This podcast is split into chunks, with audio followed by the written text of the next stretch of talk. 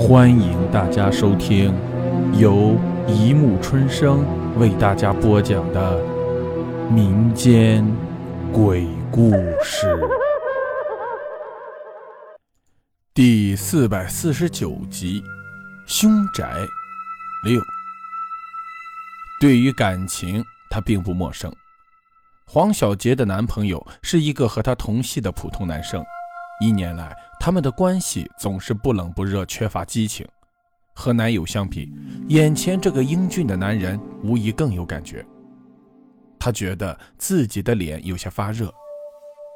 晚上十点四十分，聊吧老板看着黄小杰和那个男人一起走了，付钱时。那个男人丢下了一张百元大钞，说：“不用找了。”无意中露出了手背上的褐色斑痕。看到出门时黄小杰挽起那个男人的胳膊，聊吧老板不禁感叹起大学生傍大款的现象泛滥和庸俗。直到第二天的早晨，人们才再次见到了黄小杰。这个漂亮的女大学生的尸体已经被吊上了南平八十五号前的槐树，她的左眼被人弯曲，只留下了黑黑的血窟窿，瞪视着这个奇怪的世界。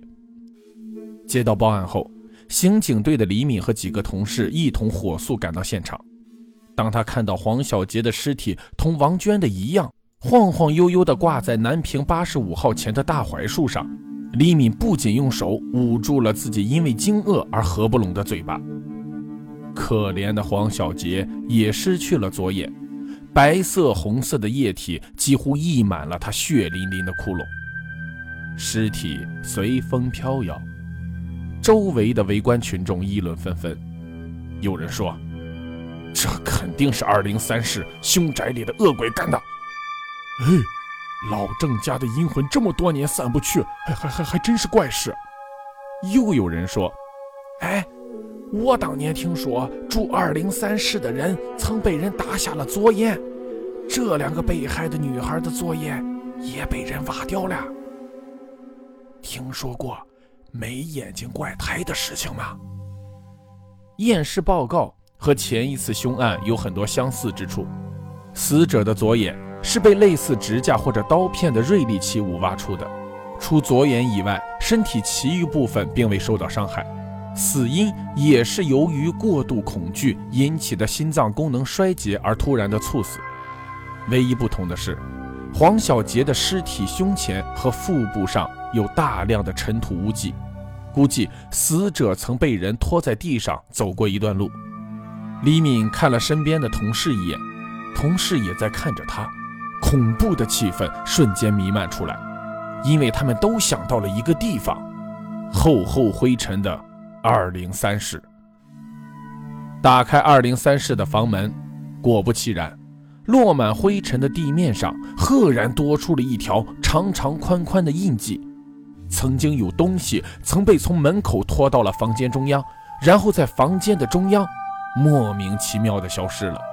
黄小杰身前的污秽。与二零三室地面的灰迹完全吻合，也就是说，黄小杰是趴着被人拖进二零三室的。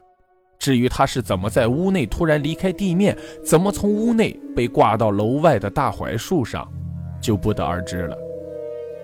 刑侦队员们面面相觑，从上次王娟凶杀案到现在有三个多月，还没有找到什么线索，案子破不了，谁都觉得不是味道。同样的案件在这么短的时间内连续发生，又是在同一地点、同一状况，而且是同一样的无头无尾，让每一个人都觉得憋着一股火。刑警老杨摸着自己发亮的额头说：“哎，真他妈活见鬼！看来这个月的奖金又泡汤了。”李敏无奈地摇摇头。北窗外，大槐树上的枝叶也在随风飘动着。对于前后发生相同的案件，省公安厅予以了充分的重视。经有关领导指示，市公安总局抽调人力组织专案调查组，直接负责南平八十五号的凶杀案。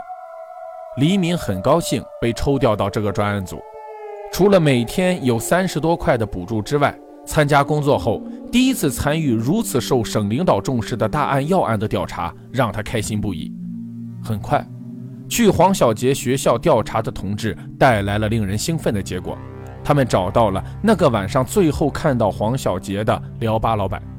在市局刚腾出库房后建立的专案办公室里，聊吧老板详细的描述了最后见到黄小杰的情况。好了，故事播讲完了，欢迎大家评论、转发、关注，谢谢收听。